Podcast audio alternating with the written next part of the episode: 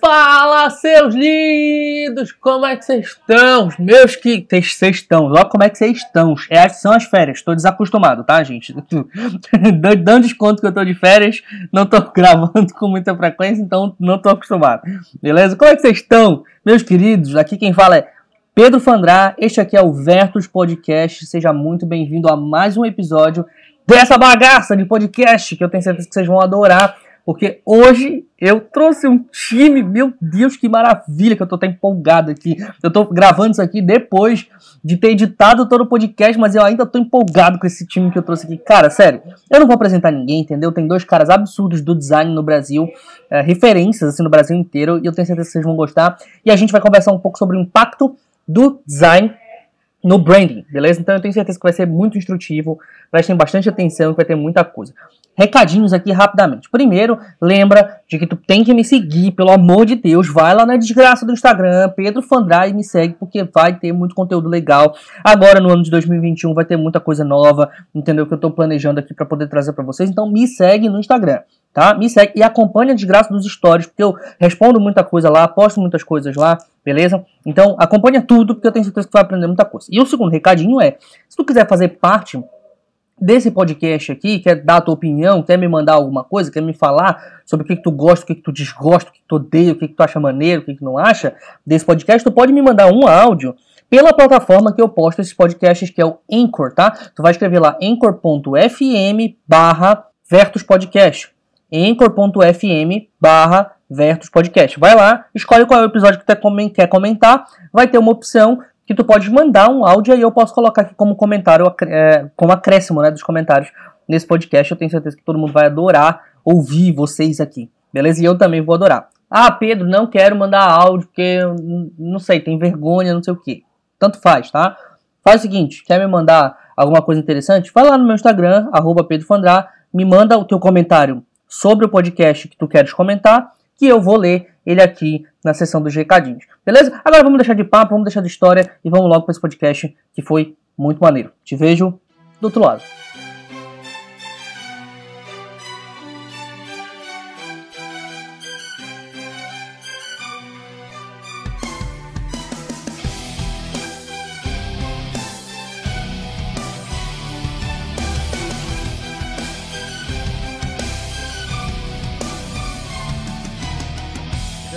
Demais de ter esses dois aqui. O time tá bom hoje, mas tá muito bom. Vocês estão acostumados, galera que tá escutando meu podcast ultimamente tá acostumado que o time tá bom, né? Mas hoje tá especial, tá especial. Eu consegui juntar duas das minhas grandíssimas referências que eu tive logo no começo, quando eu entrei no design. Falei isso pra, pra uma, um, um dos representantes aqui hoje, num podcast que a gente já gravou. Mas vou deixar vocês apresentarem. Vamos, primeiras damas, por favor? Oi, gente, sou eu de novo aqui mais uma vez, imagina esse espacinho. Meu nome é Thalita ah. Lefé. Eu sou designer, criadora de conteúdo, podcaster, apresentadora da High School, mãe de pet, cansada. Nossa senhora, e a gente tá aqui mais um podcast Pedro Solino. Obrigada mais uma vez pelo convite. É um prazer estar tá finalmente gravando um podcast com o Marcelo. A gente que só cruza olhares, eu dei spoiler, mas é um prazer estar tá aqui mais uma vez. Obrigada mesmo pelo convite, de coração. Mas falta o sobrenome, né? O, o, o spoiler. Eu não falei Thalita Lefé, não? Ah, tá. Okay. Não, não, não, tô falando. Tu falou que rolou spoiler, mas não teve o sobrenome, então tá rolando. Não, tá mas aí eu só dou um pré-spoiler, entendeu? A gente não dá o spoiler todo assim de uma vez, a gente só dá um, um, um, um gostinho. Porque senão eu não posso apresentar essa pessoa. Não, essa pessoa, ela é, ela, entendeu? Ela é importante demais pra qualquer outra pessoa apresentar. Ah, olha só. Mete ficha aí, mano, vambora. Pô, que honra estar tá aqui. E eu queria falar que eu sou muito fã, tanto do Pedro quanto da Talita. Então eu tô muito feliz pelo convite. Pedro, aproveitar para agradecer você aí. Como eu, eu, eu ia pra, pra faculdade de busão, né? Então eu ia escutando o podcast do aparelho elétrico. Uhum. E aí conheci. Conheci, não, já conhecia Walter, mas. Thalita também já conhecia do canal do Amarelo Criativo. Mas é, conheci mais, né? Através do podcast do aparelho elétrico. Acho que o podcast é uma ferramenta super interessante, muito democratizada, porque pode vir em qualquer lugar, você só precisa de um fone de ouvido. Então, e o conteúdo é entregue muito mais é, rápido, né? Uhum. É, por assim dizer. Você não precisa de uma produção tão. Tanto é, detalhe, né? tanto verdade. detalhe, é como o canal do YouTube, que você precisa ter uma câmera, um microfone e tudo mais. Aham. Com, com- então, pra mim, eu acho que o podcast, enfim, gosto muito desse formato. E me apresentando aí, meu nome é Marcelo Kimura, sou designer gráfico, já tem um bom tempo aí já nessa sofrência de design. Mas é uma profissão que eu amo muito, gosto pra caramba. E eu acho que é a melhor profissão do mundo, na verdade. E é isso, cara. Tamo aí pra falar sobre design e, e o que eu souber eu vou responder, o que eu não souber eu vou inventar aqui na hora e vambora. O importante é falar com convicção. Falou com tá Exatamente. certo. Quem nunca? Pode crer. Cara, ó, galera, vocês viram que o time tá bom demais aqui, né? E hoje eu trouxe essa galera aqui pra gente conversar sobre o papel do design na construção das marcas. A gente já falou sobre um monte de coisa aqui, vocês sabem, quem me acompanha há algum tempo já sabe que o meu método de construção, estratégia de marca, ele é baseado em quatro dimensões da marca. Isso vem muito por causa do meu background de matemática, né? Eu estudei matemática antes de passar pro design, então eu acabei curtia muito geometria, aí juntei as duas coisas, né? Dimensões, etc. E aí a- as quatro dimensões são é, estratégia, perdão, começa com business, né? Que é estratégia de negócio, depois a estratégia de marca, e a terceira são as expressões. E é aqui que entra a parte do design, das expressões da marca, como é que ela vai se comunicar de forma geral. Mas é isso aí. Essa é a introdução do tema. Esses são os convidados. Vamos começar esse papo. Bora lá.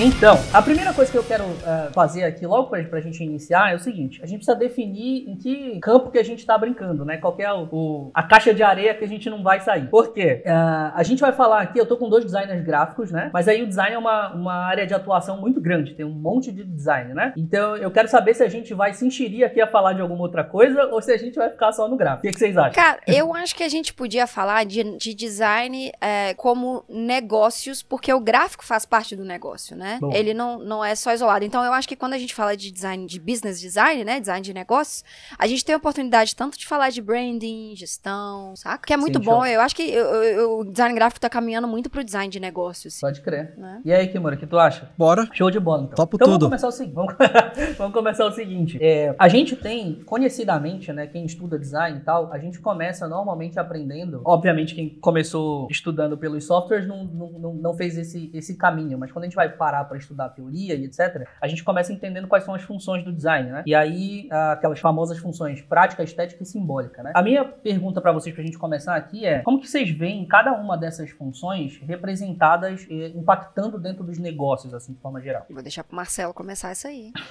Prático, estético e simbólico. Cara, vou falar sobre o que eu geralmente converso com os meus clientes, assim, principalmente da contratação, que eles estão meio em dúvida. Por que, que eles devem fazer uma identidade visual, né? O que que é? Porque identidade visual, eh, e a gente tá falando o papel do, do design no- na construção de marcas, né? A identidade Uhum. visual, ela tem um papel fundamental na construção de uma marca. Eu acho que primeiro a gente tem que começar falando que marca não é identidade visual, marca não é logo, marca não é Exato. design Exato. né? Pra gente descolar essas duas coisas e aí a gente entrar no, no design. É, então, começando a falar sobre marca, né? O que que, assim, na prática o design, pra mim, eu acredito que faz bastante diferença, né? É, primeiro, e, e é uma coisa que eu, uma das primeiras coisas que eu falo primeiro pro cliente. Um, o projeto de, de- um projeto de identidade visual é, bem feito, bem trabalhado, bem projetado, guidelines, ele vai ajudar a primeira coisa a economizar grana, né? É, se torna muito mais prático, mais fácil e mais tranquilo de desenvolver materiais quando você já tem elementos pré-estabelecidos, fonte, é, tipografia, né? Fonte, cores, é, layout. Para você replicar isso para qualquer tipo de mídia é muito mais fácil, muito mais simples. Seja um VT para uma TV, seja um cartão de visita, seja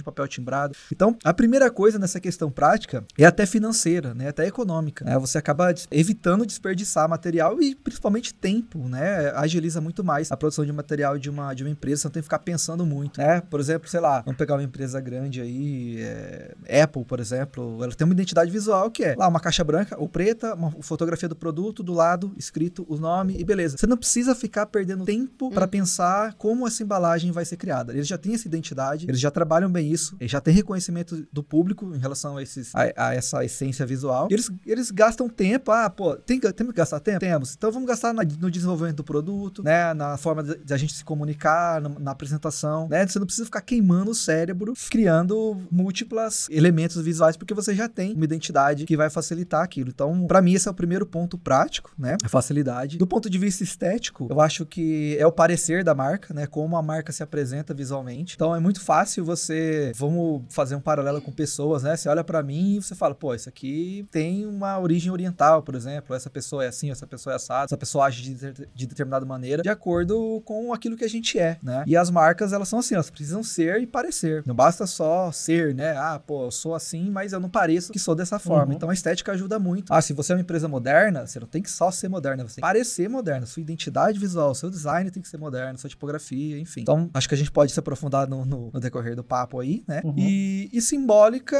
seria aí os significados, né, da, da marca, o que que significa, o que que significa isso para o público, né? Uh, então, quando a gente tem ali uma Nike, por exemplo, Just Do It, a gente vê aquela tipografia uma condensada e escrito Just Do It. Às vezes não, né? Às vezes ela é mais larga e tal, mas ela sempre é forte, ela sempre é presente. Uhum. Eles não vão usar uma serifa para escrever Just Do It, por exemplo, né? Uma serifa, uhum. né? Então, é, isso tem um significado pra gente, né? Tem um simbolismo por trás daquilo, que é toda uma estratégia pensada a partir do design, né? Então, o designer, ele tem a, a função de beber a, a, a, toda a estratégia da marca, né? Que algum estrategista foi lá e criou um time, criou, alguém criou. Olhar e falar assim, poxa, como que eu vou traduzir toda essa essência visual em elementos visuais? E aí, ele vai pensar em soluções né, visuais para isso, uma tipografia, cores adequadas, enfim. Eu acho que basicamente isso, eu acho que é dessa forma que a gente, é, baseado nesses, nesses três atributos que você falou, acho que é dessa forma que eles vão impactar um negócio. É, e eu acho que tem um outro ponto também complementando, porque eu, bom, você sabe, né? Eu, eu, quem não sabe, eu comecei o canal brigando com o cliente.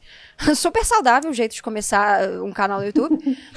brigando com o cliente porque mandava marca em Word, até que eu entendi que o problema do cliente estar tá mandando marca em Word necessariamente, às vezes nem é do cliente, às vezes é do profissional que não, é, enfim, não instruiu direito, mas depois a gente chega lá. E isso me fez pensar muito o caminho do design como estratégia de comunicação. E aí entra um, uma metodologia, nem uma metodologia, mas entra um, um termo que eu tenho falado muito em todos os lugares, num curso que eu, que eu fiz pra, em parceria com a HostGator, que é justamente o tom de voz da marca, né? Não adianta a gente ter todas essas esses pontos que são extremamente importantes, como o Marcelo pontuou, se você não sabe o que você vai falar e como você vai agir e como você vai se comportar diante do cenário que o seu produto, o seu, sua marca, ela tá aplicada. Então, igual, por exemplo, o, o, ponto da Nike, ou até mesmo da Apple, que trabalha com minimalismo, que é uma presença muito forte e é uma marca muito forte de empresas que trabalham com tecnologia, é como que eles, como que eles não trabalham com, como é que eles trabalham, na verdade, com esse tipo de identidade se eles não se comportam dessa maneira. Então, eu acho que existe uma coisa muito importante a gente gente pensar, e o que eu tenho batido muito na tecla é justamente isso, assim. Você primeiro precisa entender quem você quer ser, o que você quer falar, para depois você se vestir, que eu acho que aí entra o design gráfico, da uhum. maneira que você quer se comportar. Porque senão é um discurso completamente é, é, contraditório, né? É a uhum. marca falando just do it e mesmo assim te impedindo, teoricamente, de ser o que você quer ser, porque ela não tem uma linguagem digital propriamente dita para se comportar como seja o que você seja o que você quer ser, né? Ela é uma marca que, que trabalha com estereótipos, ela é uma marca que não abraça diversidade, é uma marca que é muito nichada. Então, se uma marca quer trabalhar dessa maneira de ser uma marca plural, se isso tá no tom de voz dela, ela precisa se comportar assim para reverberar isso no gráfico. Então, eu acho que a gente tem esses dois contrapontos que em qualquer projeto eles precisam precisam ser muito bem balanceados. Pô, pode crer. E é interessante porque é o seguinte, tem um, um, dos maiores dilemas, acho que dilemas não é a palavra certa, talvez dicotomia, que a gente tem dentro do branding e dentro da estratégia da marca é o, a famosa metáfora do iceberg, né? O que tem debaixo da água e o que tem em cima da água, uhum. né? E o que a gente estava falando é exatamente isso, é o que a gente tem debaixo da água do iceberg, ou seja, aquilo que a marca realmente é, aquilo que, é, que representa a identidade dela, nem sempre está é, demonstrado do lado de fora, né? Do lado de fora do iceberg. E do lado de cima da água água, no caso. Então, é sempre essa, essa dicotomia entre a identidade da marca, que é o que ela é de verdade, o que ela tem ali dentro e a sua essência, e aquilo que ela mostra. E, a, e o problema pode acontecer de todas as formas, né? Pode acontecer da imagem ser muito maior do que a identidade, e aí o cara trabalha demais a comunicação, mas não tem nada lá embaixo para mostrar. E aí quando isso acontece, gera decepção com o cliente, né? O cara recebe muita promessa, né? Nossa, que bonito, que bacana e tal, design muito legal, tom de voz super maneiro e tal, não sei o que. E daí quando o cara vai experimentar produto, serviço, entrega, experiência etc, é horrível, né? Hum. Então o design ele não pode prometer demais na, na sua, no seu trabalho, causa. não pode prometer uhum. isso na sua causa, ele não pode prometer demais, porque é, se ele promete mais do que tem ali embaixo para poder entregar depois, ele quebra com a, com a experiência eh, total, assim. Uhum. E ele também não pode prometer de menos, porque senão não gera interesse, uhum. né? Uhum. Então tem que ter um balanço entre as duas coisas ali muito afinado. E esse trabalho do designer, assim, de conseguir chegar nesse balanço afinado, de entender a, a identidade da marca, quem ela é, tom de voz, etc., para poder expressar é, visualmente isso, é, é, bastante complexo e merece todos os méritos sempre, né? É, velho, marca não. Aí que tá, sabe? Eu acho que. Eu não sei se vocês compartilham dessa mesma. Eu tô ficando meio ranzinza, sabe? Eu tô ficando uma véia já ranzinza. que eu, eu, eu, eu tenho pensado sobre muitas coisas. Mas, mas assim, marca bonita não resolve problema, sabe?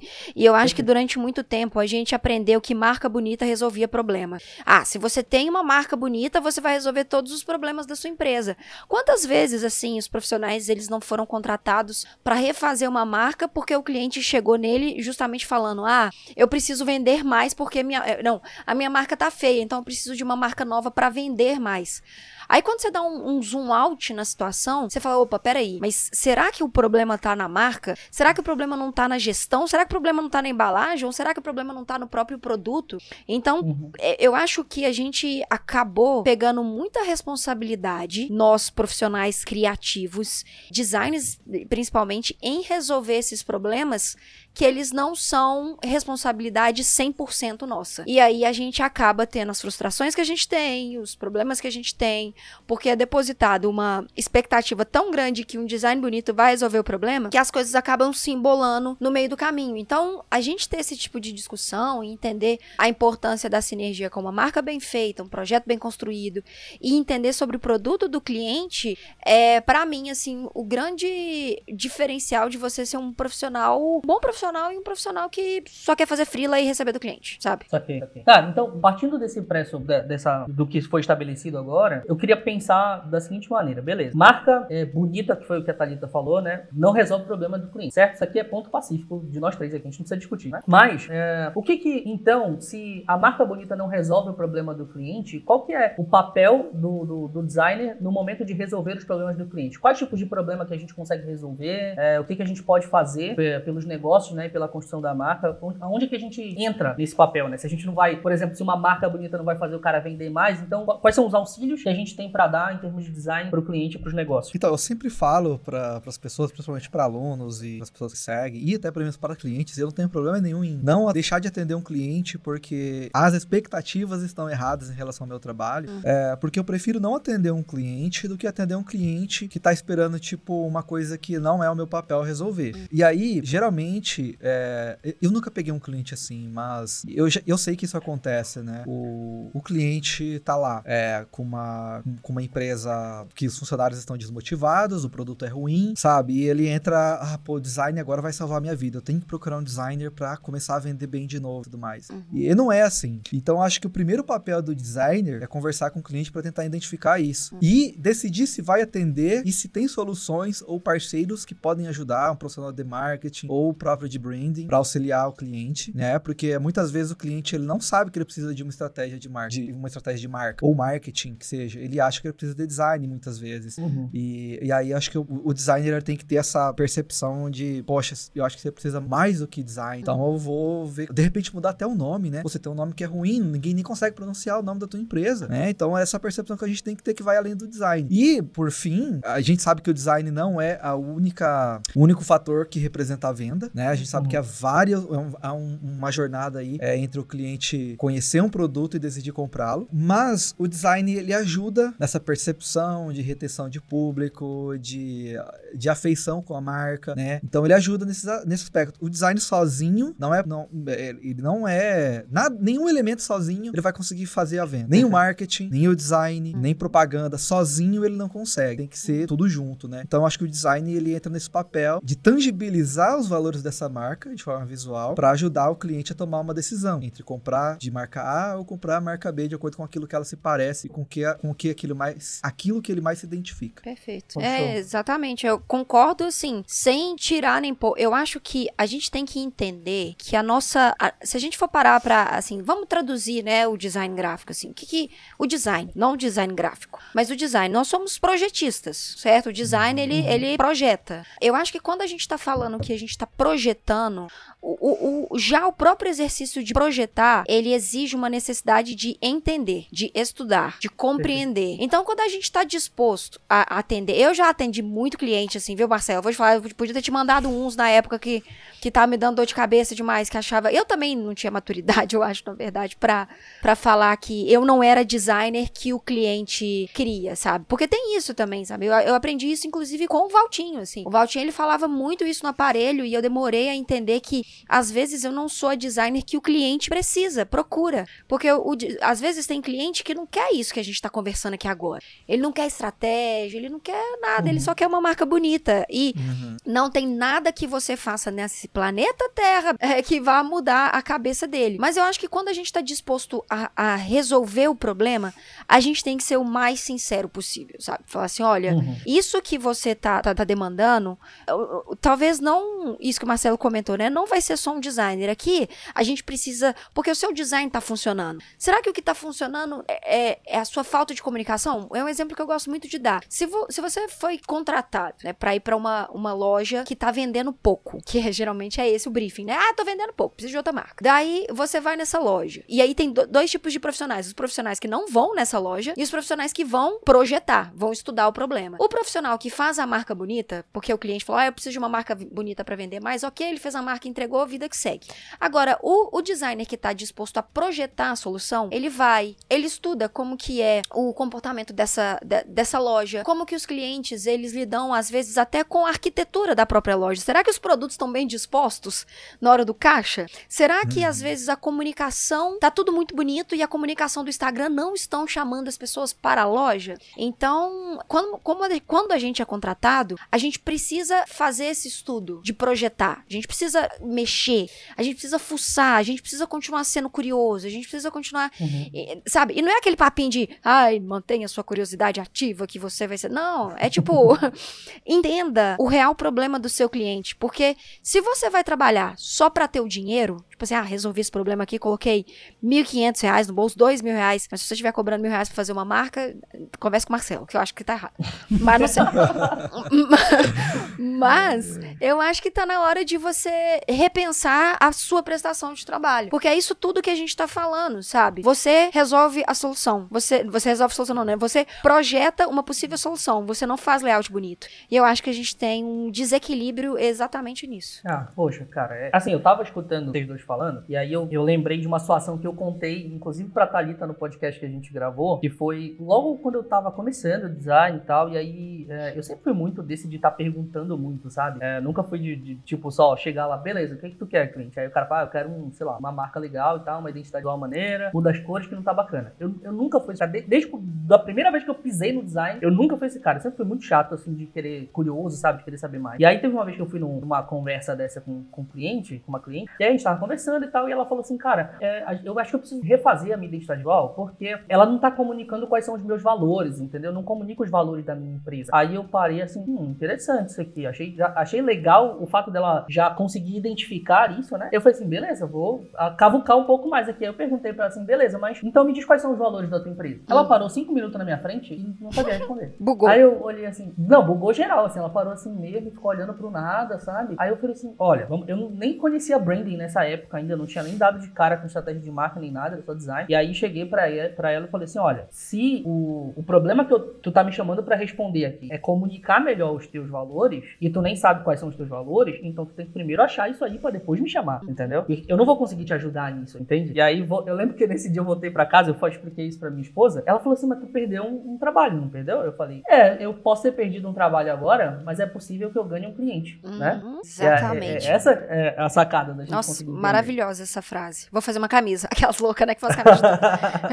Isso é design, essa doença. Caneca, camisa. É. Mas é exatamente isso, velho. É você não ter um trabalho, mas você ter um, um, um cliente. Essa frase é, é, é isso, porque o que que adianta, sabe? Eu acho que é, é, esse vício que o nosso mercado ainda tem muito, sabe? De tipo.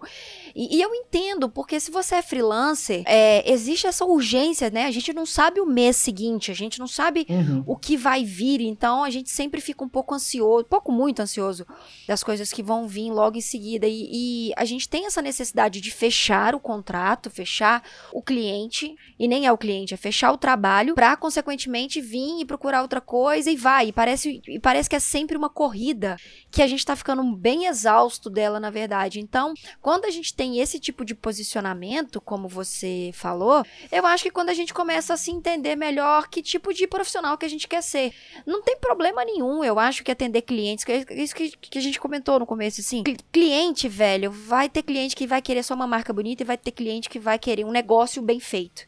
E tem designer para tudo. Tem, uma, tem gente que só quer ficar em casa de boa, jogando e fazendo seu trampo. Tá ok, sabe? Tá ok. Mas é entender também o preço disso, né? O valor disso, uhum. talvez mais que o preço. Maravilhoso. Vou fazer uma frase com essa camisa. É, uma, camisa eu, com essa frase. Eu, eu, eu, concordo totalmente com a, com a Thalita quando ela diz que tem empresas que elas só querem um design bonito. Elas não querem saber de valor, saber de propósitos. Vamos pensar no seguinte: é, sei lá, o cara tem uma empresa de, sei lá, ele vende sanduíche em frente a um estádio, por exemplo. Ou ele tem uma cantina dentro de uma, de uma faculdade. É, ele não tem concorrentes para começar. Ninguém vai sair dali para comprar em outro lugar. Vai ter que comprar com ele. Ele só tem que é, mostrar que ele tem um bom produto, criar um, um, uma, um visual chamativo e só. Ele, ele vai vender. Ele, ele tem, ele tem um uhum. ponto comercial muito bom. A forma como ele vende é, é, é aquilo. É de. É muito mais é oportunidade do que estratégia. Né? Tá, tá feito. Não, se uma borracharia numa beira de estrada. Pô, o cara que só vai lá que vai furar o pneu ali perto, que vai chamar, é oportunidade, né? Então, eu não, não tem problema um cliente desse falar, poxa, eles, eles não têm, praticamente não tem concorrente. A marca, a estratégia de marca, ela começa a fazer sentido, muito mais sentido, a partir do momento que você tá entrando num mercado onde já tem players, uhum. né? Uhum. E players grandes, principalmente. Sim. Então, por exemplo, no Nubank teve que a, a, é, ter uma estratégia muito mais apurada de, de marca do que outras, né? Porque, poxa, você bater de frente com um bancão aí é, é dose, né, cara? Uhum. Então, é briga de cachorro grande, né? É, cara. Então ele tem que. Você tem que chegar, tipo assim, o que, que você vai falar? Não dá pra Nubank chegar e falar assim: a minha estratégia de marca é o seguinte: a gente tem uma estrutura foda, a gente tem um capital financeiro que vai garantir isso, isso e isso de vantagem. Não, eles chegaram a falar assim: pô, a gente tá começando, mas a, a gente é diferente dos bancão aí. E a gente uhum. não vai cobrar isso de vocês, a gente vai ser transparente, entendeu? E aí fizeram é, essa estratégia justamente, né? Agora, se só existisse uma bandeira de cartão de crédito, um banco, ele não ia estar tá preocupado em. Hum. Eu, e o que eu falo muitas vezes para as pessoas, principalmente eu no meu perfil, tem muita gente que me segue que tem empresa, eu falo o seguinte, cara, beleza, você pode não ter concorrente agora, mas já começa a se preocupar com a tua marca agora, porque daqui a pouco vai abrir um negócio aí perto de você, que vai ter o mesmo produto que você, e eles vão uhum. vir com estratégia de marca, e aí vai ser tarde para você investir. Sim. Porque aí sim Exatamente. vai fazer diferença entre comprar uma marca sua, comprar no, no teu negócio ou no negócio do teu concorrente. Sim. E eu sempre falo para as pessoas se prepararem para antes, né? Porque sai muito mais barato. Depois Com fica certeza. bom, depois fica muito muito caro. É, você você já perdeu cliente, já, enfim. É, então tem todas essas questões aí sobre é, sobre estratégia e às vezes ela tem que ela tem que se moldar muito ao cliente, né? Às vezes ele às vezes ele não uhum. precisa de tanta coisa, às vezes ele só precisa de realmente ser visualmente agradável. Exato. É, é engraçado, o que é interessante acerca do Nubank que tu falou, são duas coisas na verdade que eu tava pensando aqui, lembrando. É, a primeira é que é o seguinte, o Nubank, o pessoal acha que é, o grande diferencial diferencial do Nubank foi vir com a questão do sem taxas e uhum. sem uh, anuidade, etc. E, e, tal. E não é, porque a Riachuelo já faz isso há muito tempo. O cartão da Riachuelo de, crédito já é assim faz muito tempo, entendeu? Eu já tive cartão da Riachuelo. Mas a questão é o seguinte: tá sendo pago isso... pra falar isso, gente? Tô zoando. Não, não tô sendo pago, não tô sendo pago. tô brincando, tô brincando. ah, não, paga nós aí. Enfim. Paga uh, nós, E aí o que rola é o seguinte: a grande, o grande diferencial, na verdade, que o Nubank veio propor foi descomplicação. Né? Exatamente. Né? Ele vem com, com, com, essa, com esse conceito. Uhum. E aí ele vem com do, dois conceitos principais, na verdade, e um puxa exatamente o que eu quero falar sobre design, que é, primeiro, a ideia de descomplicação, e segundo é a guerra contra os bancos tradicionais. Vocês vê que o, o, o Nubank ele é muito vociferal em relação a essa coisa de guerra contra os bancos tradicionais. Uhum. Tá, nós não somos um banco tradicional, não somos assim, tarará, tarará. E aí, um, um dos artifícios principais que eles utilizaram para fazer isso foi o design. Hum. Tanto no design, no, no- na escolha da cor, que foi muito específica, e ele tem, tem um, acho que um tweet uma vez que eu vi deles, do- da própria Nubank, falando que a escolha da cor foi simplesmente por diferenciação, Hum. não, tem, não teve conceito nem nada disso, foi diferenciação. Todo mundo tá aqui vermelho, laranja, azul e, sei lá, prata. preto, né? Tem bastante. roxo. Preto, isso, tem é, bastante também. Então, todo mundo tá fazendo isso aqui, então vamos de roxo, tá, cara? É, é absurdamente, completamente diferente. E, além disso, tem a questão do, do- do próprio design do cartão, entendeu? Não, não somente do, de como que aquilo se vai, vai se parecer como identidade visual, mas do próprio cartão de crédito. Todas as vezes que eu entro com, em algum estabelecimento e mostro, vou pagar com o meu Nubank, todo mundo pergunta pra mim, onde que é isso aqui? É impressionante. Todas as vezes que isso acontece, entende? E é esse, o design nesse ponto, ele acaba auxiliando na diferenciação. Bye.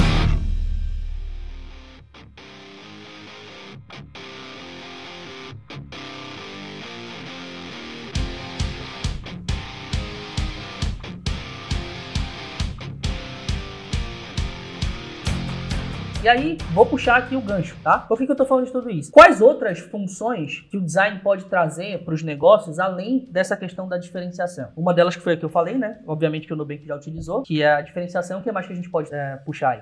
Ah, eu acho que antes de puxar isso, eu acho que definir isso como que também é uma, uma não sei se é metodologia, tá? Palavras, alguém se puder me corrigir, mas o, o design centrado no humano, né? O HCD. Sim, sim.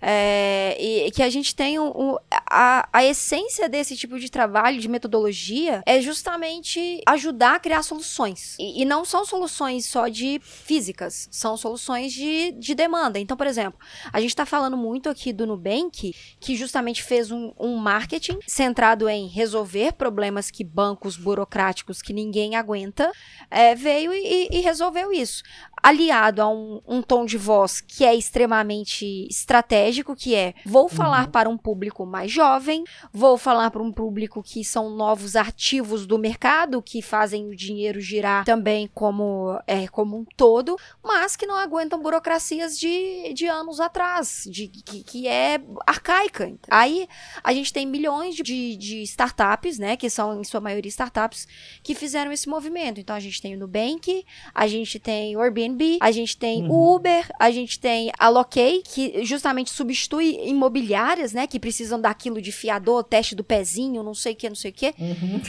Então, a gente tem esses tipos de design que servem como o design feito para as pessoas. Daí, aí, na minha humilde opinião, a gente tem o design gráfico que entra, que entra o quê? Para complementar esse trabalho, que é, vamos escolher um cartão que seja diferenciado, uma cor de cartão que seja diferenciada? Vamos. Vamos então criar o awareness, né, que é o que é o barulho que a marca faz ali, o comportamento que ela faz quando a gente fizer um cartão todo roxo ou para usuários que são ricos que nem o Pedro, vamos fazer um cartão preto? Vamos. Então, a gente começa a trabalhar com o design gráfico, mais uma vez, linkado a essa estratégia de marca, que foi o que o Marcelo comentou. Porque uma coisa não funciona, ela não se sustenta sozinha. Então eu acho que é, vale a pena pensar nessas soluções que nem, por exemplo, tá? Agora indo para a pergunta que você fez.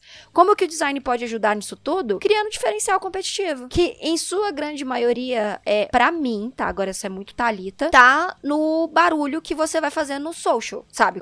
E o barulho que você vai fazer no social aliado com o seu tom de voz, com a sua estratégia, com o seu comportamento, porque a gente é uma geração é, que a gente tá muito já ligada no que é real e o que não é. E a geração que tá vindo agora é mais li ligado ainda no que é real e o que não é. Então a galera não tem mais muito tempo, assim, saca, para ficar é, desperdiçando com marca que não, não tá ligada a um propósito. Então quando a gente tem esse tipo de, o, por exemplo, que nem o Nubank, que faz esse tipo de movimento, outras marcas, que nem o Marcelo pontou que achei sensacional, sensacional que é o seguinte, faz agora, porque daqui a pouco vai ficar muito caro para você fazer. Porque essas marcas chegam com muita grana, né? Porque geralmente são Uhum. marcas que têm investimento, tem investidores por trás, tem muita grana rolando por trás. Mas eu acho que, Pedro, nesse ponto, é mais importante a gente. É mais, não, desculpa. É tão importante quanto a gente pensar assim: o que eu vou criar de tangível, que é gráfico, né? Que a gente pega, mostra, compartilha, que vai atribuir a tudo isso que a gente tá querendo vender, né? Que é justamente Uhum. todo esse conceito. Deu pra entender? Porque Sim, eu fui, sim. Meu Deus, sim. fui longe agora. Não, total. E inclusive eu ia até comentar isso, né? É, complementando o que a Thalita disse, havia um buraco no mercado que era assim. Há uma galera que já era mais velha, conservadora e que tava nos bancão porque cresceu na realidade dos Uhum. bancão, né? E tinha a galera que tava chegando que tava tipo, cara, eu não sei, eu não, eu não entendo de banco, eu não sei o que, que é, que banco que eu vou escolher. E a Nubank falou assim, pô, os bancões não estão se comunicando com a galera jovem. Uhum. Né? Então vamos, vamos fazer isso, vamos tentar se comunicar com essa galera que quer facilidade, que quer resolver as coisas num toque do aplicativo, Exato. né, que quer transparência, Uhum. então que quer fazer as coisas dessa forma. E, enfim, é isso. Isso, e uma curiosidade sobre a cor e o ambigrama, né? é que- não sei se já repararam, mas o, logo do nu é um ambigrama, Uhum. né? Uhum. É, o arquétipo do mago, ele tem muito disso. Não sei se o Pedro gosta de arquétipo aí, mas é Louco. louco, né? Apaixonado. É, é, geralmente, eu não sei se isso foi pensado na estratégia, mas talvez seja muito coincidência não ser. né? Tem, duas, tem, tem dois elementos aí que tem o arquétipo do mago. O primeiro é o logo, ou seja, ele tem uma magia, né, uma magiquinha ali, que é um Uhum. E a cor roxa tá muito ligada ao mago também. Então talvez eles aliaram as duas coisas. Pô, vamos fazer uma coisa que é isso, também é aquilo, e que pode englobar isso numa estratégia bem fechadinha e bem, bem feita, que eu acho muito, muito redondinho, assim, o posicionamento do Bank. E o design, é, essa, essa é uma prova de como o design ajudou uma empresa, né, cara? É, além da diferenciação, ajudou a levar a mensagem do, Uhum. do Nubank para milhares de jovens aí, né? E isso, isso é bem legal. Total. Até a forma do, do- de como você trata o banco, né, gente? Tipo assim, cara, o- eu vi recentemente que o Nubank tava fazendo uma linha de camiseta, gente, sabe? Tipo assim, aí a gente pode parar e, e pensar assim, quando que você ia comprar uma camisa, sei lá, Itaú, Banco do Brasil? Nunca. Nunca, saca? Aí vem o Nubank com um design que é muito bonito, que dá vontade de usar, porque tem isso também, né?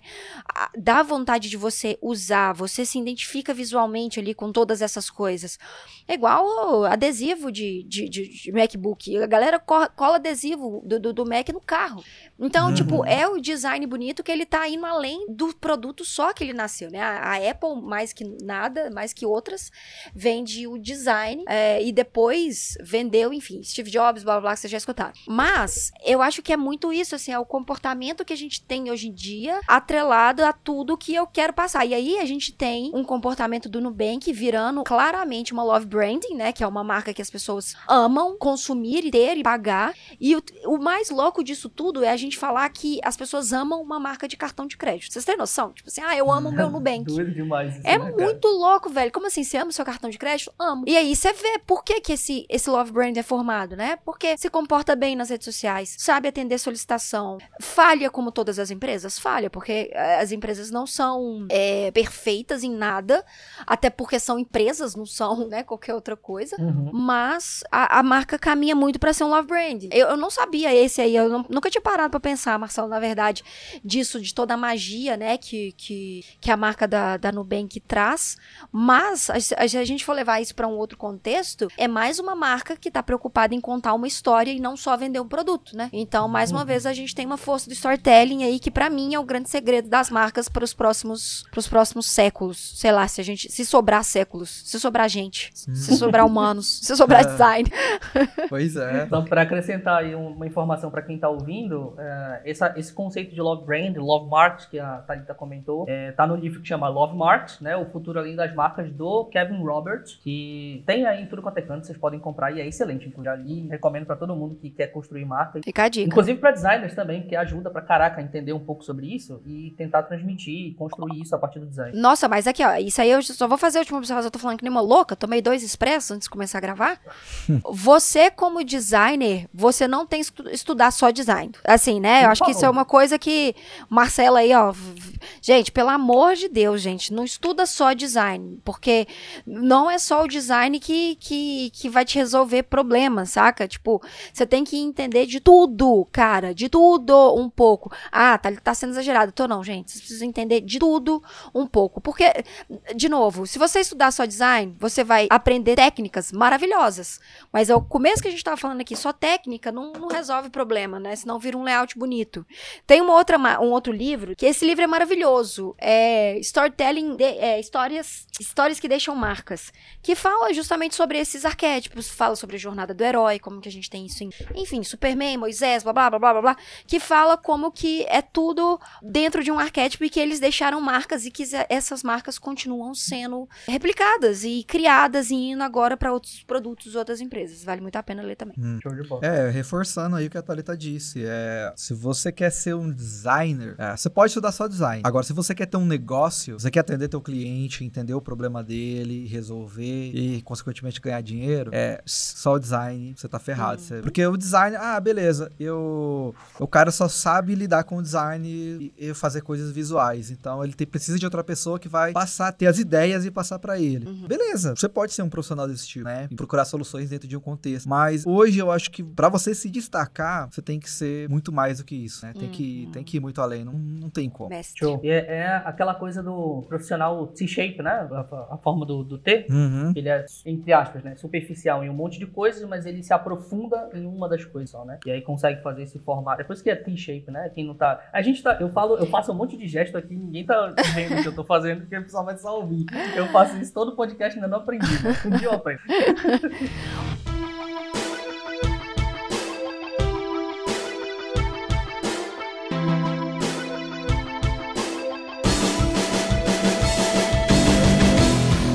Eu queria falar um pouco sobre percepção visual, tá? Porque o que acontece? O design, eu- acho que a gente pode dizer que designers eles são manipuladores, no bom sentido da palavra, né? A gente consegue direcionar a percepção visual das pessoas, né? Obviamente, manipular é uma palavra muito ruim que as pessoas gostam de utilizar, mas se a gente pensar do jeito certo, ela né, é só a semântica da, da coisa. Então, o design ele, ele é ah, uma manipulação para poder comunicar uma mensagem, né? Então, aonde que a gente consegue encontrar esses pontos de, de, de percepção visual onde o design ajuda a levar uma mensagem direta? Vou dar um exemplo aqui para vocês para ficar mais fácil o que eu tô tentando ser. É, quando o acho que é- como é que é o nome daquele sabão? Ariel, Ariel, né? Uhum. É Ariel o nome do sabão? Isso. É porque não tem, não tem muito aqui em Belém esse, esse, esse Isso, sabão. é, Ariel. E aí, aí e- e eu acabo esquecendo o nome. Mas enfim, quando esse, o- a marca ela foi desenvolvida, a estratégia do, do design, como, como foi desenvolvido, ele foi pensado para passar aquela sensação de conforto. Foi um, logo quando a, a embalagem chegou, a gente tinha, por exemplo, o Omo, que tem aquela tipografia bem é, espessa né, e forte e evidente tudo, e com um outro posicionamento, uma outra pegada. Mas aí a embalagem desse, desse, desse sabão em pó, ela foi construída para poder passar uma sensação de conforto, de casa, de, sabe, de, de, ah, de aconchego, digamos assim. A embalagem foi construída dessa maneira. Então a gente vê o design, por exemplo, passando uma mensagem, comunicando alguma coisa e, e manipulando, de certa maneira, a percepção das pessoas através do design sobre aquela marca. Aonde mais a gente consegue encontrar é, dentro do, do design essa manipulação da percepção visual das pessoas para poder comunicar uma mensagem de uma marca? Eu vou dar uma- um exemplo de, uma, de uma, um projeto recente que eu criei, que inclusive eu criei junto com o Walter, e infelizmente ele não tá aqui, tá Dodói, né? Não pôde Uhum. comparecer. E o Walter, ele é um cara que ele não é não só designer, mas ele entende muito sobre marcas. Verdade. então, isso é, tá a importância de trabalhar com pessoas que gostam de marcas, e não são só designers, né? Mas consomem marcas, gostam de marcas e vivem marcas o tempo todo. Aquelas- Aquele que as pessoas loucas que vão no mercado, ficam olhando as embalagens e falam assim, hum, Uhum. então, o que será o posicionamento dessa empresa? O que, que, elas, que elas querem me dizer, né? Então, eu sou muito assim. e Isso, isso é uma coisa desde criança, assim, cara. Eu olho as propagandas assim eu falo assim, cara, o que, que esse cara tá tentando me vender, velho? E às vezes a propaganda, ela, ela chama mais atenção que o próprio produto. Às vezes eu, eu lembro de uma propaganda e não lembro que produto que era, mas enfim. E aí, o, a a- conforme a gente foi fazendo essa imersão com o cliente, conversando com o cliente, e uma coisa que ajuda muito, que até fica uma dica aqui para as pessoas, é que ajuda muito a entender o cliente, se é que a empresa já existe, tá? Se é um rebrand ou algo assim. Entra no Instagram e olha como que ele se, como que essa marca se comporta, como é que ela responde os clientes, qual o tipo de post que elas fazem. Porque Boa. isso é um bom indicativo. Essa empresa em si, ela tem, tá chegando perto de um milhão de seguidores. É uma empresa de semijoias. E a gente entendeu o seguinte: ela não tem um produto ticket médio super alto e não é uma joia de alto padrão, de alto desejo, tipo uma Tiffany. Mas Uhum. também não é uma bijuteria de camelô. É uma joia Uhum. que vem com garantia, vem com certificado de garantia, vem com uma embalagem legal, uma embalagem bonita, que ela tem uns níveis, isso eu, eu já não entendo. Eu pesquisei na época, mas agora eu não lembro, mas ela tem tantos banhos de ouro pra ser considerado uma semijoia, mas elas não querem passar nem a sensação de, pô, super premium, é uma Tiffany da vida, porque senão ela não comunica, ela vai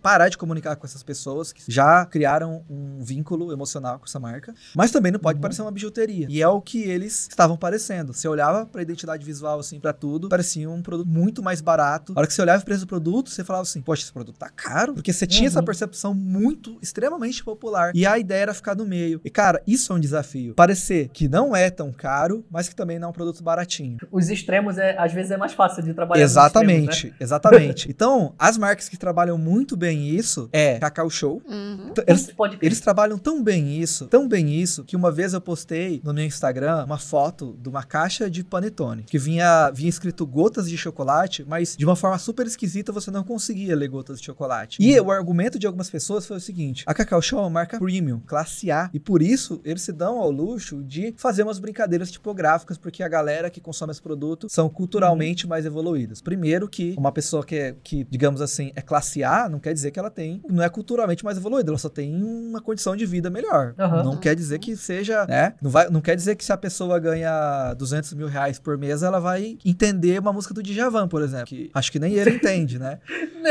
Entendeu? Depois que ele o Djavan, depois que ele escreve, ele para. é, parece a Thalita ainda agora, quando travou. eu falei, O que, que eu tava falando mesmo? Eu acho que é o Djavan quando escreve as músicas. É, e tal. Enfim.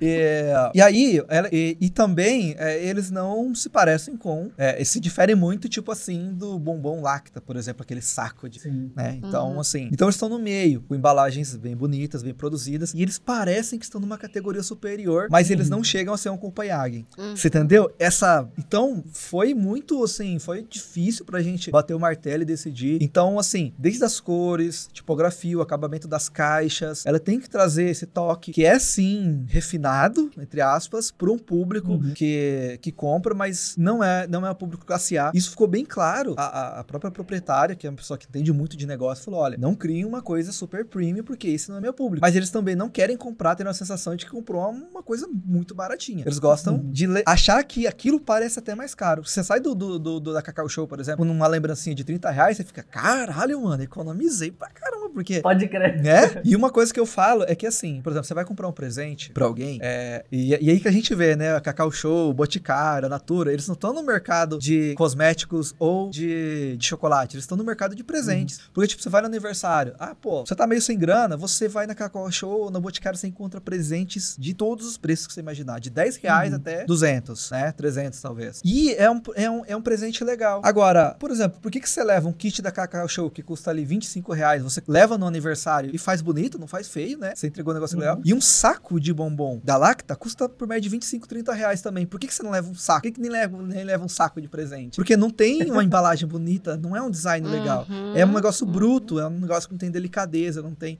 E a, Aham. e a Cacau Show sabe disso. Então o design ele ajuda nisso, né? A ter aquela percepção de um produto que muitas vezes ele quer transmitir. Por exemplo, você vê uma Gucci ou Prada, você olha o site dos caras, você vê e fala assim, cara, você entra no site, por exemplo, da Gucci, você fala assim, eu não tenho dinheiro pra comprar, eu não vou ver o preço, que eu não tenho dinheiro pra comprar.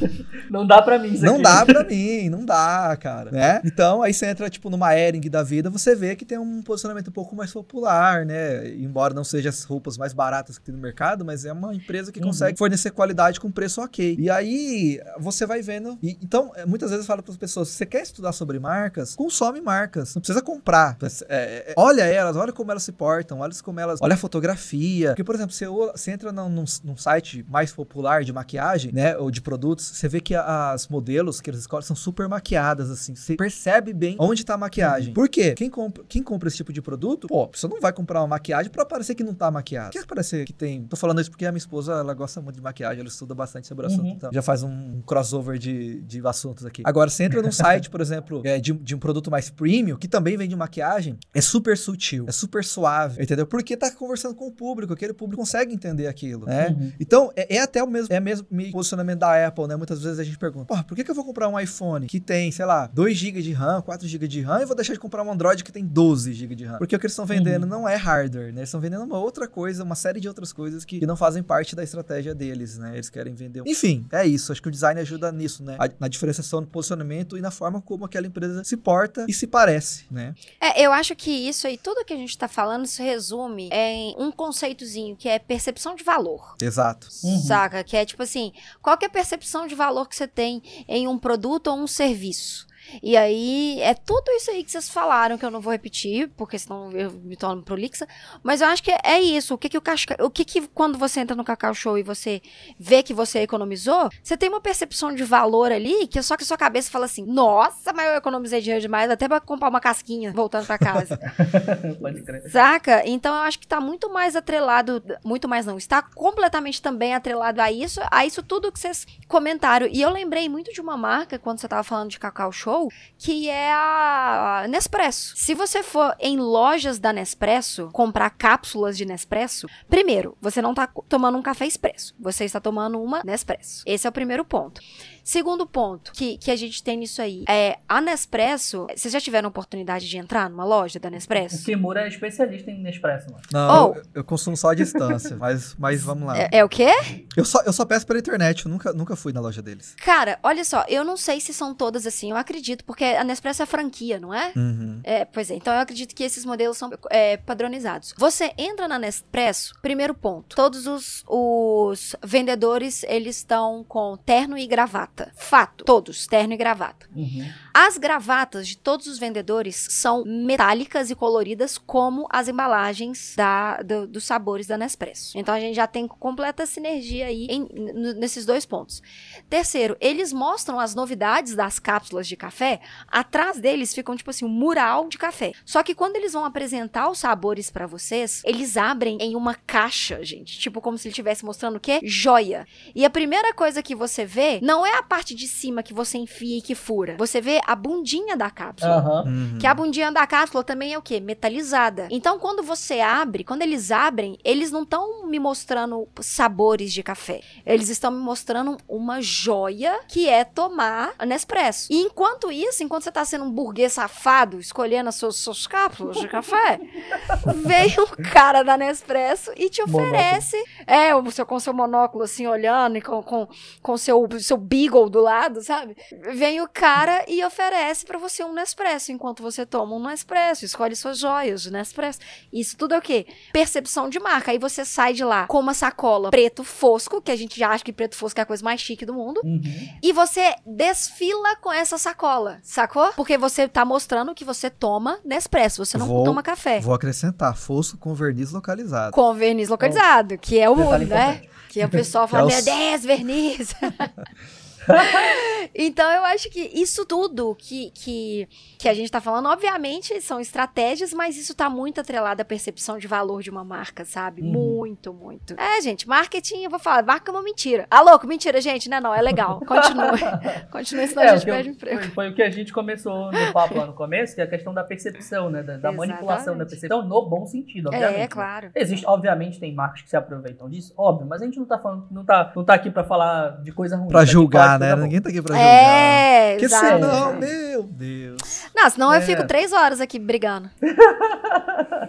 Então, é- essa percepção visual que é construída, ela vem do, do, do entendimento de que a marca é é expressa através do design. E aí, uma, umas outras coisas também que eu acho interessante pontuar em termos de como que o, o design ele pode trabalhar em prol da percepção da marca é, a primeira é consistência de marca. Uhum. Pra mim, isso é, cara, design, principalmente design de identidade de, de visual, de identidade visual, quando a gente constrói identidade é, da marca, a gente tá construindo consistência, tá fazendo com que aquela marca seja lembrada. Uhum. Porque é, a pior coisa do. ó, Eu vou, vou, vou contar uma história recente agora que aconteceu. Eu fui pra negociar com um cliente. E aí a gente foi pra projeto de identidade visual, né? Estamos conversando, parará. E aí ele falou, pô, mas é- sabe aquele cara que chega assim, pô, mas eu quero um logo, entendeu? Porque é só o que eu preciso agora. E aí, só a logomarca. E pronto, tá bom pra mim. E aí eu. eu primeira coisa que eu falei pra ele assim, cara, eu sinceramente não te aconselho a fazer isso. Era, era projeto de nome e identidade visual, que a gente tava é, negociando, né? Nem identidade visual. Eu falei assim, minha sugestão é o seguinte: se tu só tem budget pra poder investir numa coisa só, então investe primeiro no name, não faz logo ainda, pega qualquer fonte, escreve o nome lá da marca, e aí faz a tua identidade visual mais pra frente completa. Por quê? Porque senão tu perde consistência da marca. Porque eu faço aqui teu, vamos supor que eu faço teu logo aqui hoje. Fiz o logo, te entreguei, beleza, tudo bonitinho. E aí mais pra frente tu não pode continuar a identidade visual comigo, tu vai ter que chamar um outro cara. E aí não tem manual, porque eu fiz só o logo. E aí tu vai chamar o outro cara, o cara vai interpretar aquele logo de outro jeito. Hum. E aí quando ele interpreta de outro jeito, ele cria um cartão de visita de outro jeito. E aí o outro cara vai criar o, o flyer de outro jeito. E o outro cara vai criar não sei o que do outro jeito. E aí tu vira, a tua marca vira um Frankenstein, assim, absurdo, Hum. que não faz sentido nenhum uma coisa com a outra. Então o design ele acaba construindo essa consistência, esse reconhecimento de marca, que ajuda numa outra coisa também que o, o- design reforça, que é a identificação. Né? Uma das coisas que o, o Kimura fala, não sei se pode dar spoiler do curso aqui, mas uma das coisas que, que o, Kimu- que o Kimura fala no, no Ed Class é sobre, por exemplo, imagina que a gente está andando, andando num, ah, num corredor né, de, de supermercado, tem as gôndolas lá e tal, etc. O cara já sabe que ele quer comprar uma Coca-Cola, entendeu? Ele sabe que ele quer comprar uma Coca-Cola. Ele vai andando, se a Coca muda a cor dela para azul, ninguém vai achar, entende? Então ele, o o design ele ajuda nessa identificação rápida e acaba até economizando tempo no, no balde aí junto, né? Mas é- essa consistência de marca que eu acho que é o, o mais relevante do, do, do design da identidade visual, porque tu gera, além da consistência, tu gera identificação a longo prazo. E aí as marcas vão se consolidando na mente das pessoas, né? Exatamente. Isso, isso. E isso, isso, isso ajuda muito na decisão do cliente também, né? Então, Uhum. quando ele vê, por exemplo, sei lá, não sei se o Omo, você usou o Omo aí como exemplo, eu não sei se o Omo tem amaciante, mas deve ter. É, Tem. né? Provavelmente a embalagem é muito parecida com a de sabão em pó. Pô, já conheço a Uhum. Omo, já conheço o Omo, né? Dona de casa vai lá. Dona de casa, mas não, já é preconceito, né? Porque hoje em dia, quem mora só... Donos de donos casas. de casa, é, porque todo mundo virou dono de casa agora, principalmente na pandemia, todo mundo é dono de Uh, casa. nem fala. Eu tô é, enrolando pra lavar uma louça ali desde ontem, tá lá na pia. É, cara, não tem dessa. é. Enfim, é, Enfim. E aí, cara, é aquela coisa. E aí, pô, você já tem uma identidade visual bem consagrada no mercado, você aplica no novo produto, pronto. Já pode colocar no Uhum. supermercado que vai vender. Não precisa. Você já caminhou um tanto. Você não precisa nem. Se não quiser nem fazer propaganda do amaciante, não precisa, porque já tá levando toda né, a identidade, o nome. A bagagem. Da bagagem, exatamente. Agora, vamos supor que é um amaciante homo, só que a embalagem é preta e tá escrito Uhum. homo com uma serifa e, sei lá, dourado. A pessoa vai olhar e fala assim: Ah, homo? Ah, não, mas acho que não é o mesmo homo, não, deve ser só o nome igual. E não vai levar. Então tem que, Pode tem, tem que estar tudo. Agora, a consistência, cara, e eu vou confessar uma coisa aqui pra vocês que é a minha. É um pouco da minha. é, da minha frustração como designer. É fazer o cliente. Porque assim, a gente cria consistência, a gente, a gente cria, mas quem constrói é o cliente, porque ele tem que usar. Uhum. Uhum. E muitos alunos também, muitos amigos vêm falar, poxa, meu design, o o cliente tá mudando e tal. Até a última cliente que eu, que eu atendi, eu tra- atendo muito pequenos, empreendedores, pessoas que estão começando. Eu tentei fazer, tentei não, né? Eu fiz um layout bem simples, a fonte e tal, posicionei e falo assim, olha, esse é o seu padrão de post. Só faz uma coisa, só mantém o padrão que fica fácil, não precisa ficar quebrando a cabeça. E ela mantém o padrão até hoje. E uma vez, um, não sei se foi um aluno ou só um seguidor veio e falou assim, Marcela, aquela empresa que você criou uma identidade pra ela. Eu entrei no Instagram deles e eles estão lá, cara, a identidade que você criou usa a mesma fonte, as mesmas cores. Agora, esses dias eu passei para um cliente um projeto que eu criei pra eles de, de identidade para mídias sociais. E agora o cara não usa nem a mesma fonte, nem as mesmas cores, tá usando tudo igual era antes, não criou. Aí eu falei assim, cara, foi isso que eu pensei. É uma forma de facilitar a vida de quem vai atualizar isso aqui. Porque às vezes você coloca um monte de Uhum. 3GD e depois o cara não consegue mais manter essa consistência. Às vezes, às vezes a empresa tá usando um É. Canva, você entendeu? E que- quem atende pequenos clientes tem que pensar nisso. Nem todo mundo tem dinheiro para pagar uma empresa para fazer social media. né? E dá para fazer muita coisa legal com layout clean, com, sabe, com uma estrutura. Essa cliente mesmo, ela não entende nada de design. E ela tá conseguindo manter a identidade muito bem feita e manter, né, a- a- essa consistência. Então acho que vai Uhum. muito da gente também facilitar esse uso pro cliente aí. É, eu, eu tenho tentado muito fazer isso com, com os meus clientes também. Eu tenho, na verdade, eu tenho tentado aprender a mexer no Canva, porque eu não sei mexer no Canva, pra, pra poder construir esses layouts, assim, ajudar o cliente a manter essa consistência, porque eu já tive essa mesma experiência, a gente quebrar o bagulho e tudo depois. Até, ele até tenta, entendeu? Mas só que é, o- a gente tem o senso da, da proporção, da estética das coisas e tudo como profissional. E aí, por mais que às vezes tu entregue um negócio pro cliente, às vezes ele vai querer mexer num negócio e aí bagunça todo o rolê, entende? E eu, tô- eu tô- eu tenho tentado justamente amarrar um pouco mais isso, né, com programas, com softwares que sejam simples de serem usados, etc, para que o cliente consiga manter essas- essa consistência, que é um dos ativos mais importantes que uma identidade visual pode entregar para o cliente, né? Essa consistência importante é a construção a longo prazo da marca. Exatamente. E, e indicando um software aqui, porque não só porque eu tenho parceria com, com a Adobe, mas é um software que eu gosto muito, que é o Adobe Spark. Eu gosto muito do software porque ele permite essa integração de plataformas. Então é justamente isso assim, quando a gente faz uma coisa e a gente quer entregar para o cliente para ele continuar desenvolvendo, né, o trabalho, é, esse, essa, esse software ele tem me ajudado muito é, a ter essa, esse cross-plataforma, sabe? E eu acho que, voltando lá no começo do, do, nosso papo, do nosso podcast, é justamente isso, sim, é. O problema do cliente enviar a marca em Word não é do cliente, é da gente que às vezes não consegue explicar para o cliente. Gente, eu juro, quando eu entregava trabalhos assim, eu fazia um dossiê, sabe, um manifesto enorme. Eu falava, olha, essa marquinha para PowerPoint, essa marquinha para enviar para gráficazinha, essa marquinha para nananã, essa marquinha para nananã. E eu entregava tipo assim, no Drive, o transfer, e dependendo do cliente se era próximo ou não, se a gente tinha uma relação boa, eu comprava um pendrive e falava, guarda esse pendrive como a sua vida. E aí, tipo assim, a gente começa a, a explicar essas coisas. E volta lá no começo, que, que justamente o Marcelo falou. Talvez ele vai usar uma tipografia, se ele usa, né, fonte serifada em tudo, talvez ele não tenha a fonte que você tá usando, porque você comprou uma fonte ou você fez a fonte. Mas se você der umas opções para eles de família tipográfica que chegue perto uhum. do que ele precisa, ele consegue continuar mantendo a identidade do projeto, porque isso é uma outra coisa, assim. Quando a gente faz a marca, a gente gostaria muito de ser paladina dos projetos. Eu gostaria. Saca? Tipo assim, ai, ah, vou continuar defendendo essa identidade de qualquer jeito. Mas, gente, vamos ser sinceros, né? A, a vida acontece. E é isso que, que vocês falaram. Nem todo mundo tem dinheiro. Marcelo falou, nem todo mundo tem dinheiro para contratar um social. Então, o que, que a gente pode, pode fazer, né? para ajudar o cliente nesse ponto. E isso faz parte do design, do projeto, de pensar Exatamente. como designer Sim. também, né? É, mas eu fiquei curioso com isso aí. Depois do podcast eu quero saber mais. Eu, eu já uso Spark, mas só para criar apresentação e para o cliente, essas coisas. Eu não uso para hum. post. Dá para fazer post, eu sei que dá, mas eu não usei para isso. Dá para fazer post. É maravilhoso. É maravilhoso. Ah. Uma função que eu acho muito que o Illustrator tinha pegar no Spark é assim, se você cria um layout é, 16 por 9 para stories, se você clicar ali na opção de, de 420 por 420 pixels, ele meio que redireciona já automaticamente. Você não precisa criar outro, sabe? Hum. É, é, gente, Illustrator, paga, escuta nós, porque paga nós. Mas é, é, é exatamente isso. Então, tipo, isso é muito legal, sabe? Porque você pode, por exemplo, tem layouts que se o cliente pede para fazer, eu nem faço no Illustrator, eu já faço, já crio no Spark, já passo a conta para ele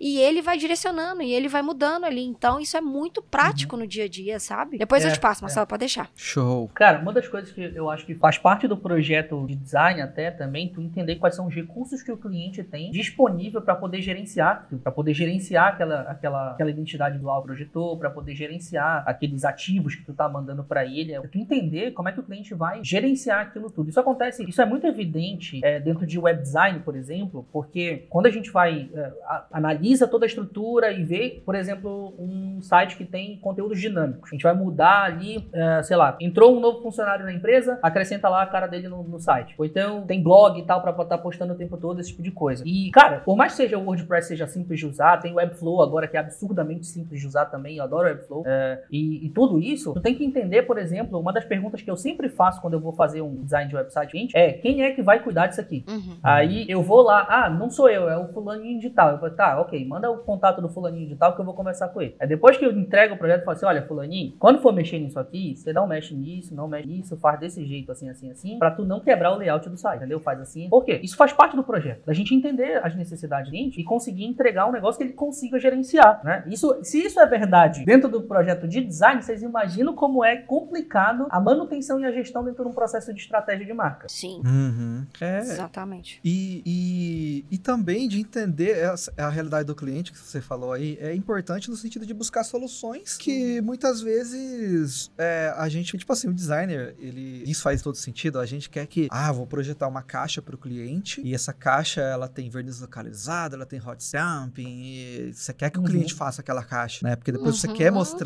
que claro. olha só que linda essa caixa que eu GT que ficou pronta. Mas às vezes o cliente claro. não tá nesse momento ainda, né? Então, é, eu tive uma cliente recente, recentemente que ela não tinha, né? A, a, a, que não é essa da Semijoia, porque a da Semijoia tem dinheiro para imprimir caixas. É, é, é, é, um, são, são contrastes, né, cara? Uma uhum. tem recursos de sobra, então você pode fazer três ou quatro modelos de caixa, até caixas comemorativas, e outra não, e outra cliente não tinha. E aí ela falou, eu falei assim, pô, vamos fazer um carimbo? E aí, olha só que interessante. É, esse projeto tá lá no meu Behance, inclusive, A marca dessa cliente, ela tem uma conexão muito forte com a natureza. E o posicionamento dela é assim. Ela é assim como pessoa. Então, pô, vamos uhum. ver o que que, o que que dá pra gente reduzir de lixo, de enfim.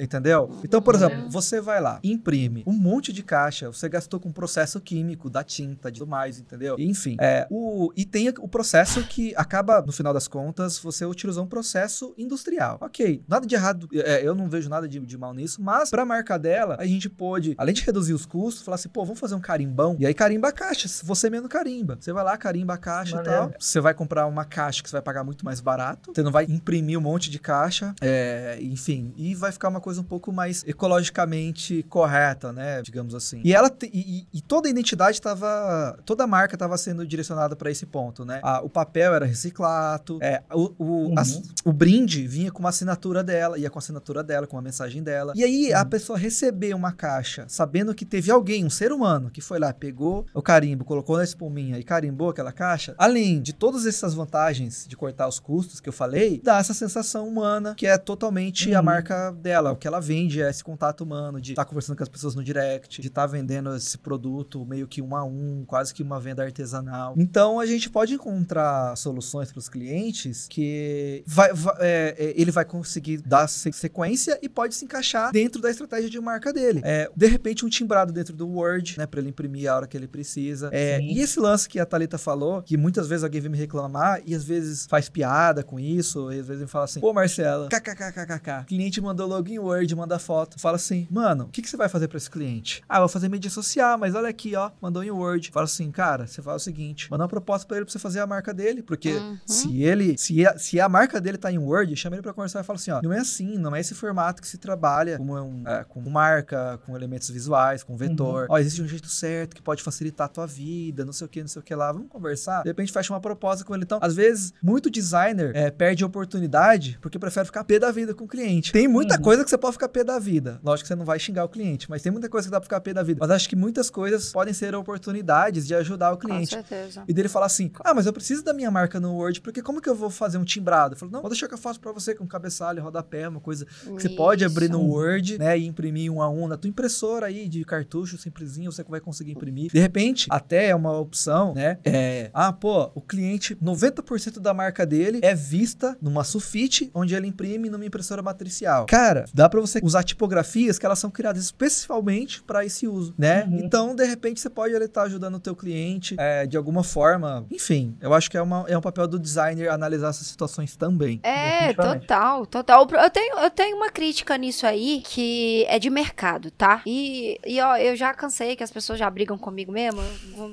whatever. designer é muito egocêntrico, muito egocêntrico. É um bichinho que não, não mexe na minha arte, eu sabe? Concordo. Não mexe na minha arte, não mexe é porque se você mexer na minha arte, você tá mexendo no meu coração, no meu âmago. Então, quando a gente tem isso, é mais fácil mesmo a gente chegar e, e rir. Por isso que eu tô falando, eu no começo, eu, lá com os meus 20 e poucos anos, eu brigava com o cliente, eu achava o máximo, entendeu? Eu, eu, eu era uma... Eu só, não brig, eu só não brigava porque eu era funcionário, mas quando isso acontecia, eu também tinha vontade de xingar, tá? Eu demorei, Nossa. eu demorei para ter essa maturidade e, e aí vou demorar para evoluir ainda mais, mas é isso. Com certeza. Não, quando eu brigava, e aí eu falava, e hahaha, cliente, hahaha, não sei o que, hahaha, era uma parada que eu era extremamente egocêntrica. Eu falava, não, é meu layout, que você tá querendo mexer, cliente não entende nada, quem entende sou eu. Eu falo, gente, para, sabe? Uhum. Primeiro, você não é artista, eu acho que esse é o primeiro ponto que as pessoas uhum. têm que entender. Você não é artista. Se você quer, se você quer ser artista que ninguém vai dar pitaco no seu trabalho, faça os seus quadros quadros, coloque para vender em alguma plataforma e mesmo assim vai ter gente perguntando se a pessoa que você fez sentada não tem ela em pé. Eu já escutei isso numa feira, gente. Eu, eu olhei pra cara do artista e falei, caramba, né?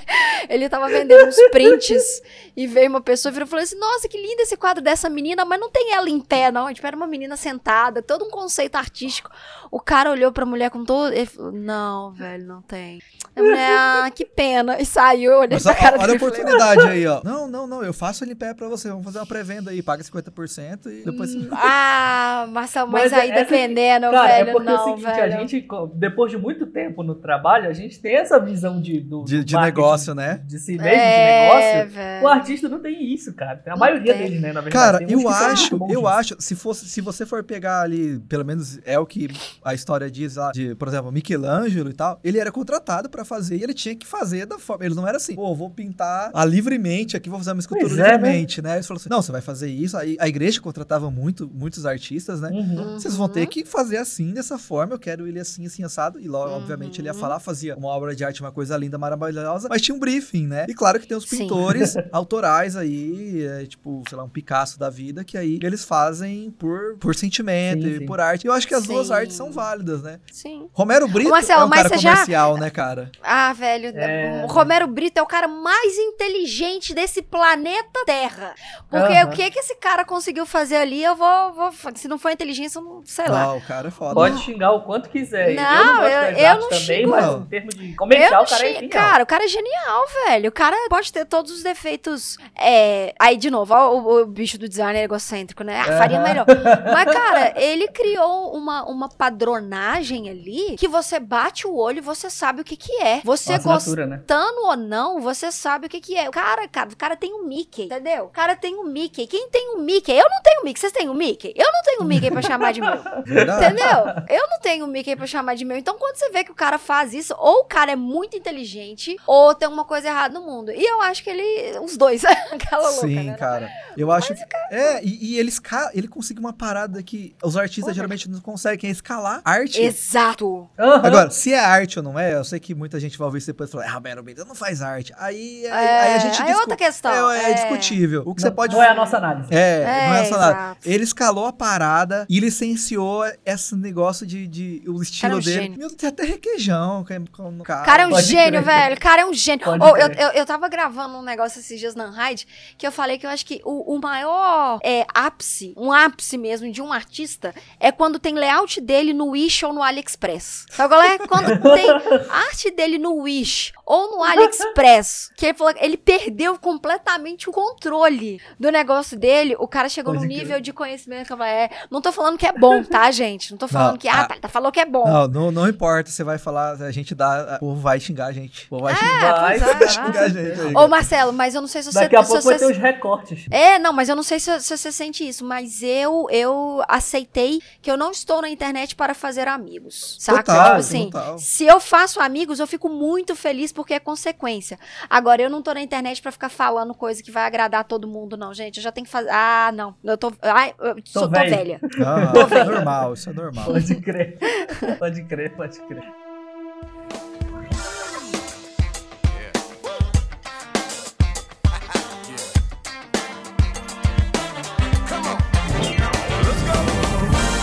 Cara, eu quero pegar duas coisas aqui pra gente falar, pra gente pra ir caminhar pro final. Eu sei que vocês têm muita coisa pra fazer, tá? E eu também. Então, Fechou. vamos aqui direcionando pro final. A primeira delas é uma pergunta muito simples, que eu acho que a gente vai tirar de letra aqui pra vocês, que é o seguinte. Eu trabalho especificamente com pequenas empresas, né? Eu, eu tenho esse posicionamento, né? De estratégia de marca e tal, pra, pra pequenas empresas. E aí, esses caras, eles, obviamente, todas as empresas têm recursos que são escassos, né? Obviamente, acaba. Mas, assim, quando a gente fala de pequenas empresas, isso fica mais agravado, né? Obviamente. Quando que vale a pena o cara parar e pensar assim, ok, agora eu vou realmente investir em design. é, diante de todas as outras coisas que eu tenho pra fazer aqui com o meu dinheirinho, agora é a hora de investir em design. Se a gente Quando? pode dar um padrão aqui. assim, Quando, né? tipo, quando na, no negócio? Tipo? Algum tipo de, por exemplo, o cara tá enfrentando um problema, ou então em alguma fase do negócio, enfim, qualquer tipo de contexto, assim, que tu consegues imaginar. Cara, quando ele começar, antes dele começar o negócio dele, eu acho, tipo assim, eu acho que ele tem que pensar no design no, no mesmo ponto que ele vai pensar na arquitetura, no, no- na, na empreiteira que ele vai contratar pra poder subir o- as vigas de sustentação. É isso. Sabe quando ele vai, vai criar a loja dele que ela fala, eu preciso de uma viga de sustentação aqui, porque senão esse negócio vai desmoronar na minha cabeça? Aí ele Uhum. precisa contratar o designer, sabe? Aí ele precisa começar a pensar no design. Porque se depois que ele fez isso tudo, colocou viga de sustentação, decorou, não sei o que, não sei o que, ah, agora eu vou, eu vou, agora eu vou pensar, o que que eu quero? Eu preciso de uma marca, porque é sempre assim, não, mas eu acho que agora eu preciso de uma Uhum. marca.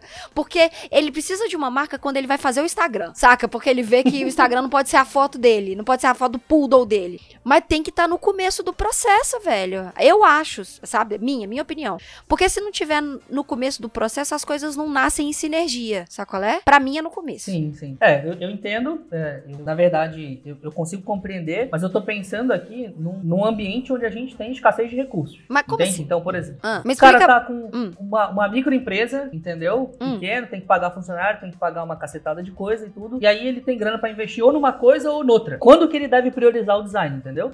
Okay. Essa é a sacada. eu vou continuar falando no começo. Sabe por quê? É? O, o, é, sabe por quê? Porque, tipo assim, é, o design, ele não é pro produto, ele é pra pessoa. Se ele tá uhum. tá começando um negócio, eu entendo que ele vai ter todas essas dificuldades, saca? Entendo. Obviamente eu entendo. Porque também, no começo, quando eu trabalhava com design gráfico, eu atendia muito cliente que tava no começo que falava, Thalita, pelo amor de Deus, eu não tenho dinheiro. Mas aí, para mim, que entra o poder de negociação. É você chegar para ele, virar e falar assim: olha, eu entendo que você não tem dinheiro agora, que você tem nananã, nananã, nananã. Então, é, para você não deixar de ter isso no, no, começo do seu negócio, que tal você me pagar em 12 meses? Seu negócio já vai estar tá consolidado em um ano, sabe? Geralmente, se a pessoa começa um negócio certinho, ela tem um plano de negócio.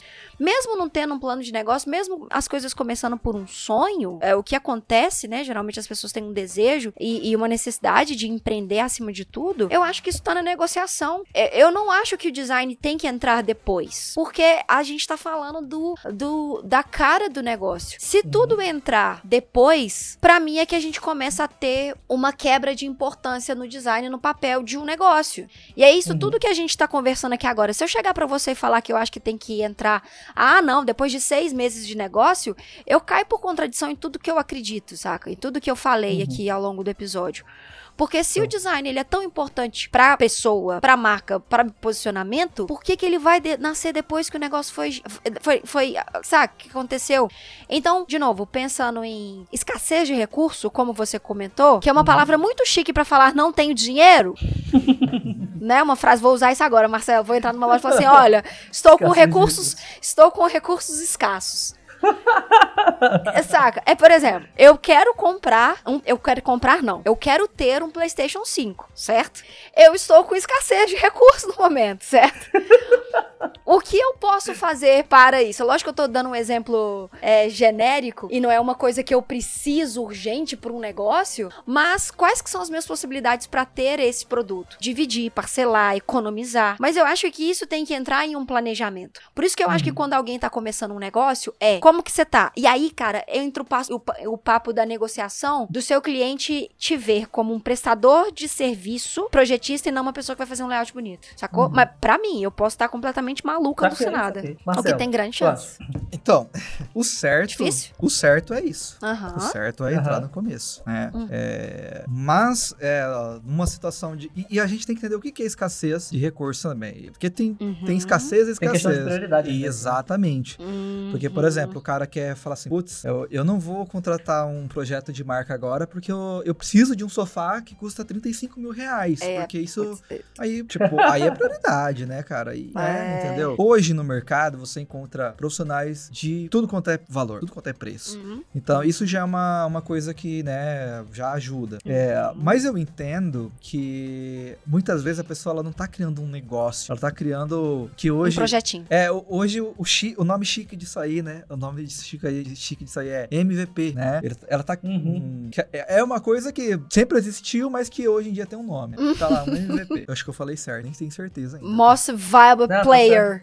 Só... Não, é o produto viável. É, mínimo sim, produto sim, viável. Sim, sim, sim. Product viable. Isso. E, e aí, mano, às vezes o cara ele não tem certeza se aquilo vai dar certo. Então, uhum. eu sou a favor do cara tentar ver um recurso de conseguir criar o máximo de, de uma coisa mais legal possível com menos dinheiro. Por exemplo, uhum. a galera vai me xingar de novo aqui no, nos comentários aqui, mas não, é não, o não. seguinte, entra num banco de imagem, né? Isso eu tô dando uma dica pro empreendedor, não pro designer. E ver um, um vetor legal, algo assim, sabe? Que vai combinar. Uhum. Depois, porque assim, ó, se a gente for considerar, o Twitter começou com, não sei se vocês sabem, mas o passarinho era de banco de imagem, né? Uhum. Ele Uhum. começou com, né? Então, assim, eles precisavam começar, eles precisavam apresentar alguma coisa e, pô, não tinha dinheiro, não tinha dinheiro nenhum. Esses, esses caras, assim, não tinham recurso, realmente não, não Uhum. tinham, né? E uh, o, o Google também era um logo que criaram, o cara mesmo lá criou, né? Uhum. Um dos, um dos sócios lá. É, e, isso, e aí, beleza, quando, é, sabe, é esse tipo de caso. Agora, tipo assim, a pessoa não quer, não quer fazer um projeto de design, porque tá comprando uma outra coisa que talvez ela poderia esperar É, um pouquinho velho, mais. é. E tudo é negociar também, né? Eu sempre falo, é, e negociar, às vezes, os designers pensam que é dar desconto. E, e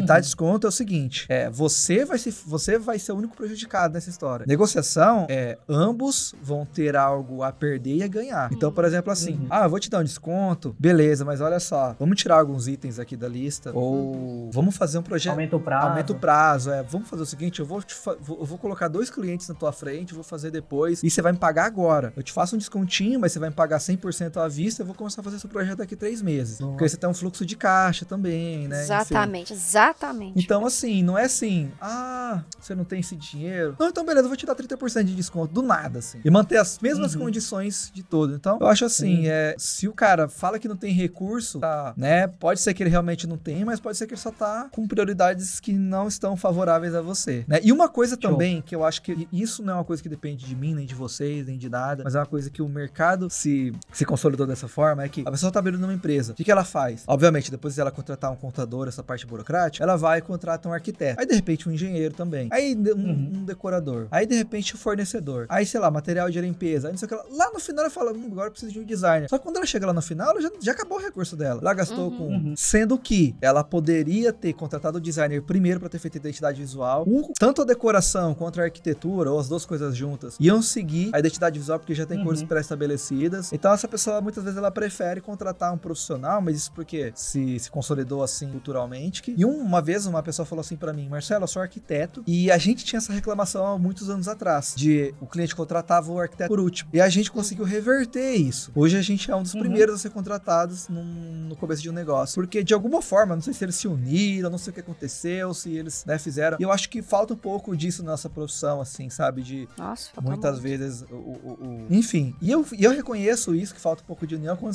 um designer posta um projeto até em agências grandes cara eu às vezes eu morro de dar risada quando sai projeto tipo a Interbrand fez Ana Couto Tati essas Uhum. grandes agências os caras sabem o que eles estão fazendo eles estudaram seis anos um ano pra fazer aquele projeto vai um designer Uhum. e fala assim não gostei põe lá no comentário Teve, uma, teve o Ai. redesign, cara, da Decolar, que os caras tiraram um aviãozinho, criaram um símbolo que se comunica com toda a Sim. estratégia de marca. O site dos caras mudaram tudo. Então o cara falou assim: não há uma pessoa. É por isso que eu não entro mais no Facebook. Eu só entro lá pra passar raiva ou dar risada. Mas nesse dia eu fiquei assim, cara, por, por isso Ah, que tem poucos designers ganhando dinheiro no Brasil. Porque É. poucos sabem o que realmente é design. O cara teve a audácia de fazer esse comentário. Tiraram o aviãozinho, cadê o aviãozinho? E aí ele pegou, não contente, ele fez uma proposta de redesign Claro. de como que ele Claro, faria do, óbvio. era o D formando um aviãozinho. E eu fiquei, eles já quiseram tirar a merda do aviãozinho pra não Uhum. se ser confundida com milhares de outras agências, de outras empresas que fazem o mesmo serviço, que tem o aviãozinho. Eles não querem vender aviãozinho, eles não querem vender viagem, eles estão vendendo uma experiência, né? Diferente. Uhum. É, é, então, falta esse tino pro designer de ver o que será que a empresa quer, né? Então, muitas vezes as pessoas falam assim, pô, Marcelo, mas a empresa, é, Uber é uma empresa de carro e no logo dele não tem um carro desenhado. Por quê? Tem que ter alguma coisa lá que diz que é de transporte, que tem que ter um carro, tem que ter... A Apple não é uma fruteira. Exatamente, é o que eu falo. Ah, a Apple não vende maçã, então é uma maçã, mas e aí? Então, acho que falta um pouco essa, é, muito de linguagem simbólica, da estratégia da marca, de entender um pouco da semiótica daquilo. Então, assim, acho que o mercado do design tem muito a evoluir, né? É, pra principalmente atender uma demanda que tá surgindo, que é muito grande. Mas eu acho que isso é uma evolução que vai acontecendo aos poucos aí, né? Mas, mas olha só, Deus isso aí você falando do cara, só me, só me mostrou que o cara queria fazer um layout bonito. E desconstrói Uhum. tudo que ele, ele acha que o layout bonito é um avião. E o resto que, desculpa, que se foda, né? Então, é difícil, gente, é difícil. Eu escuto vocês falando, me dá até um arrepio aqui, eu fico até arrepiada. Não, o pior de tudo, ele fez esse Nossa D que formava um aviãozinho lá, não sei. E tava bem feito. Era visualmente agradável. Mas não era a proposta, não era aquilo. Não era. Eles não queriam aquilo. Eu tenho cer- certeza que o cliente deve ter falado assim: não me coloca um avião na porra desse logo aí, porque. Vou isso, surtar, hein? Vou O, surtar. o design, a gente volta lá no começo do papo, É, que a gente ué. começou falando das funções hein? do Exato. design, né? Função estética, prática e simbólica. O cara tava preocupado só com a estética da coisa. Ele Uhum. Fazer não preocupou com a praticidade, não tá preocupado com o simbolismo, não tá preocupado com a estratégia da marca, do que, que o cliente realmente quer fazer com aquilo ali, Uhum. entendeu? Porque o cara não quer mais. No caso da Decolar que tu falou, é óbvio e evidente. É só ler a desgraça do, do, do case de estudo lá que os caras colocam Uhum. e postam na internet pra mostrar o que é. Que eles queriam se descolar dessa visão. Então, que- nossa, cara. enfim, Não, não, é não, não, mas peraí, peraí, peraí. Você tá pedindo uma coisa muito forte da internet. Lê?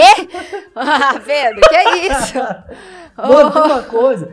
Pessoal, às vezes, quando eu tava muito ativo no Instagram há muito tempo atrás, é, antes de eu, eu dei uma pausa, assim, tipo, uns dois meses, daí depois voltei, aí daí caiu pra caraca meu engajamento. Mas antes, o pessoal, nossa, saía redesign de marca nova, ia no meu direct. Pedro, tu não vai comentar? Pedro, tu não vai falar sobre Nossa, sempre. Eu falo- pra mim Eu também. falo, cara, calma, ainda nem saiu o release dos caras. O pessoal que fez a marca ainda nem mostrou por que que fez, de onde que veio a estratégia. Entendeu? Como é que eu vou analisar um negócio só olhando se tá bom, bonito esteticamente ou não? Primeiro que isso é muito relativo, mas aí a gente vai entrar em discussão de estética aqui e a gente não tem tempo pra isso, entendeu? Não tem como analisar esse tipo de coisa, porque o design ele serve a um propósito, que é o negócio, é a estratégia da marca, entendeu?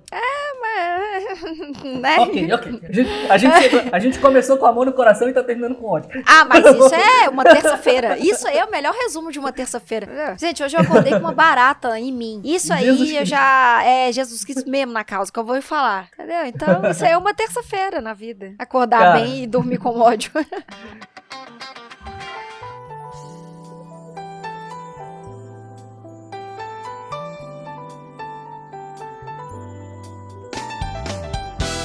Pergunta que eu sempre faço pra todo mundo, que a Thalita já respondeu da outra vez, eu não sei se ela lembra qual foi a resposta dela, mas vamos Hum. ver se muda. Hum. É o seguinte: tô com dois aqui, ah, designers, mas acima de tudo de designers, vocês são empreendedores, muito bem sucedidos, graças a Deus, né? E graças ao grande trabalho de vocês. É, qual a- se vocês tivessem que escolher uma única dica, uma única dica, pra dar pra quem tá ouvindo a gente agora, como empreendedor, construtor de marca, alguém que quer construir uma marca forte, quer construir um negócio saudável, etc., seja lá o que for. Qual seria? Eu vou deixar o Marcelo responder porque eu já respondi antes. Uma dica, uma única dica pra quem quer ter um negócio baseado em. Ou qualquer coisa que seja, um negócio de design. É isso. Uhum. Cara, Quer, quer mandar bem? O que quer mandar bem? Uma única dica, a melhor dica que pode dar. Cara, eu vou dar uma, uma dica que é a principal. Se você quer ter um negócio, seja lá qual for, seja de design ou qualquer outra coisa, não estude só design. Essa é a primeira Hum. dica. Mas a pessoa vai, ah, eu estudo o quê então? Tipo, eu já sei design. Estuda venda. Venda, Uhum. estratégias de venda, storytelling, que é, né, é, é- é bem importante também pra criação de marcas. Mas eu acho que tudo gira sobre venda. Sem venda, você não tem um negócio, você não tem nada. E Uhum. é importante. É importante estudar sobre venda. Boa, boa. A tua, a, tua, a tua aula no ID Class que fala sobre isso mudou completamente a maneira como eu me relaciono, cara. Pô, que legal, cara. é Fico que eu feliz. e. É, eu, Completamente, completamente. Eu, infelizmente, eu tive que estudar muito sobre venda, porque eu trabalhava no varejo. Eu falo infelizmente porque naquela época eu não queria estudar venda, eu queria estudar design. Uhum. Só que a, a empresa, obviamente, era empresa de varejo, ela só vai chamar pessoas para dar workshop sobre vendas. Então eu tinha que participar. Ah, Marcelo, agora só é- você vai ter que descer lá para assistir o workshop de venda lá. Falei, merda, cara, lá vai eu lá.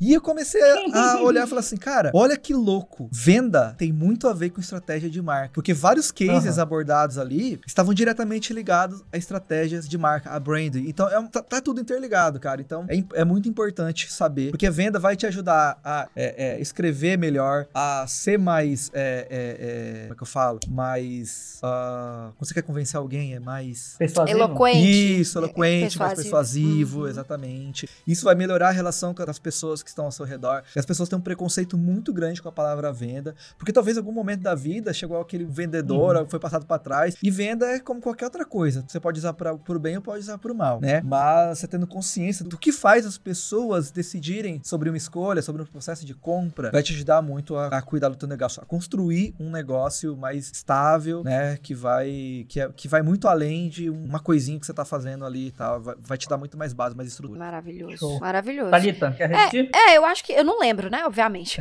Mas eu acho que, é, complementando venda, eu, eu acho primordial, assim, cara, acima de tudo, você é o seu vendedor quando você é freelancer, quando você é. Enfim, você tá eh, lidando com o seu negócio, você é seu vendedor, você é seu financeiro, em maioria dos casos. É, estudar sobre negócios, estudar sobre pessoas, sabe? Acima de tudo, assim, a importância de você saber que as pessoas são diferentes. Não adianta você ser é, uma pessoinha fechadinha, cabeça fechada, porque você vai pegar público de tudo quanto é Uhum. jeito, você vai atender todo tipo de pessoa. Então, se você tem uma mentalidade que hoje em dia ela é fechada, ela é exclusiva, você precisa muito repensar o seu negócio, porque de novo, você cria para pessoas e as pessoas, graças a todos os deuses, elas são diferentes. Então, Uhum. isso eu acho que é extremamente importante se pensar, assim, a importância de entender que você cria para as pessoas. E, cara, estudar. Todo dia você vai estudar. O resto da sua vida você vai estudar. Então, só continue estudando. Show de bola. A vantagem da Thalita não lembrar o que ela falou da outra vez é Não que agora lembro. vocês têm duas dicas. Olha aí, maravilhoso. Do, outro podcast, tem outra desse aqui também. Que ideia que eu falei. Eu lembro, pra ter uma noção, eu lembro, tu falou seu planejamento. Ah, verdade. E, é, bom, duas dicas, toma aí.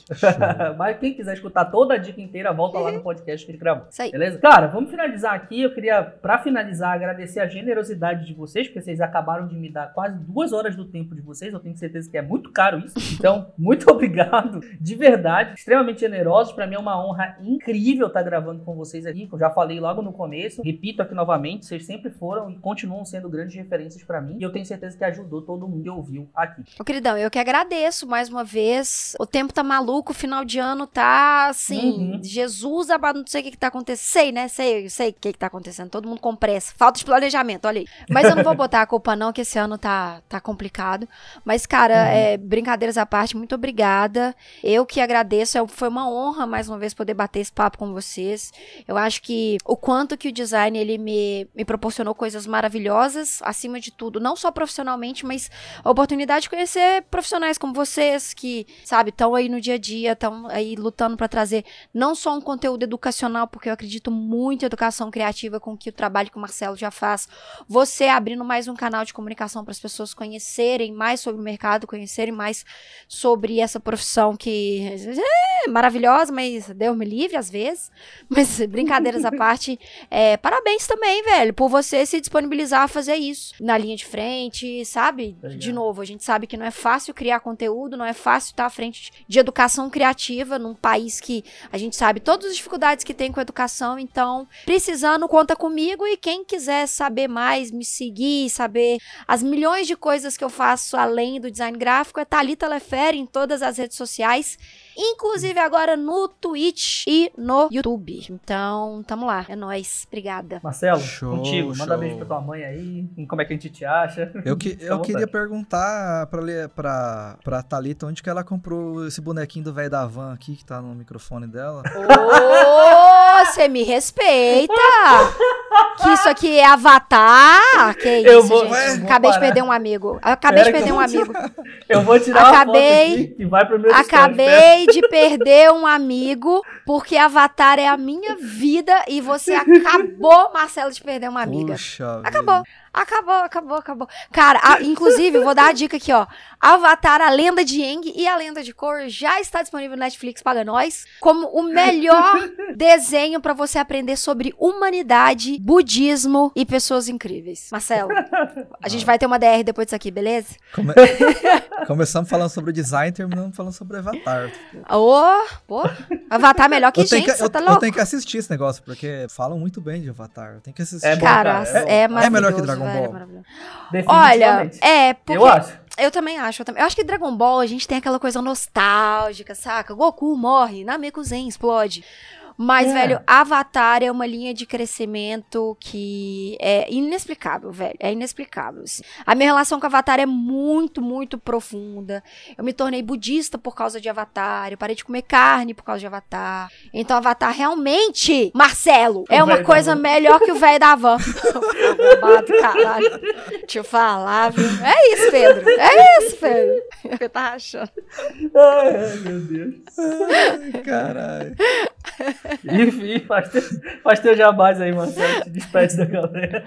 Ô, gente, eu ia até falar pra comprar o curso do Marcelo, mas agora não compra não, hein? Só depois dessa aí, hein? Meu curso da Van vai estar Brincadeira. disponível. Meu curso da ID Class vai estar disponível na O curso Van. da van. Em breve, tá bom? Eu acabei de ter uma ideia pra você colocar no título desse podcast. Olha aí. Ó, Fala-. Branding, Se você falar velho da van, eu juro que eu vou sair dessa call. branding em velho da van. Caralho. Eu vou Gente, anotar isso aqui. Foi ótimo, Aí a gente. pessoa vai-. A pessoa vai ficar lá, caralho, cadê o velho da van que não fala lá? Vai ouvir lá depois de duas horas do podcast. Te falar, É. gente. É Tem, isso. tem. A gente é Você quer velho da Vou van? fazer um bait. A gente vai falar sobre o velho da van, mas calma. Calma, vai chegar, vai chegar a hora que o velho da van vai vir. Esse velho da van, vamos falar a verdade. Pensa errado. Show de bola, show de bola. Ah, enfim. Quem quiser me encontrar é muito fácil. Eu Estou na cidade de Umarama. Tô brincando. Estou no, no Instagram, é Marcelo Kimura Design. O YouTube também é Marcelo Kimura Design. Meu Behance, acho que é só Marcelo Kimura. Meu site é marcelokimura.br. Enfim, tamo aí. Também falando de é design. isso. E, e a- a- as vagas do curso? Estão abertas? Estão fechadas? Como é que é? Vaga de curso? Meu? Não, fechado. É, do fechado, teu? fechado. Tá fechado? Não, é tá. assim, Não eu tem tenho... previsão de abertura. O Forma é meu curso de Illustrator, né? É o curso de Illustrator voltado para identidade visual. Ele fica aberto, então, nesse momento, ele está aberto. O ID Class, ele, ele, é, ele, a gente abre duas a três turmas por ano, então, só no que vem agora. Show de bola, então. Galera, eu espero que vocês tenham aproveitado demais esse podcast, porque foi muito louco. muito obrigado pra todo mundo que ouviu. Obrigado, Thalita. Obrigado, Marcelo. E a gente se vê na próxima semana. Abraço pra vocês. Até mais. Beijo. Falou.